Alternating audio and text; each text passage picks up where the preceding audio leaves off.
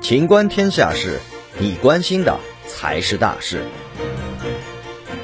长沙县的贺女士闲来无事，喜欢在麻将馆内与别人打麻将。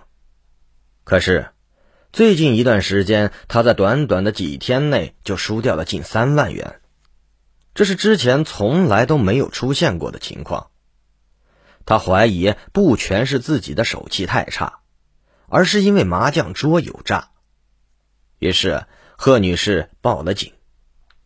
事实上，贺女士与牌友们所使用的麻将桌果然是被人动了手脚，是一款作弊软件，不仅自带监控，还能让牌一边倒，使坐在指定方位的玩家在几步之内就能胡牌。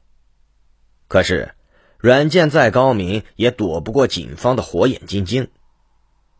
警方到达后，对现场的麻将机进行了检查，在麻将机内发现了一些可疑的数据线，就请来了专门修麻将机的师傅对麻将机进行拆卸。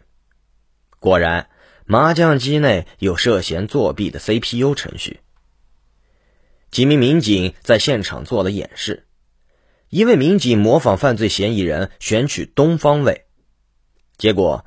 经软件设置后的桌牌出现了一边倒的情况，此前选取东方位的连续几局都出现好牌，几步之内就赢了。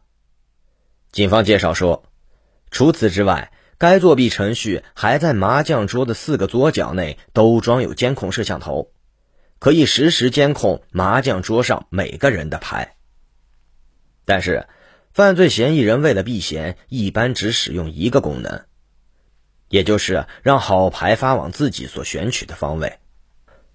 最后，包括犯罪嫌疑人在内，独友与麻将馆老板都受到了处罚。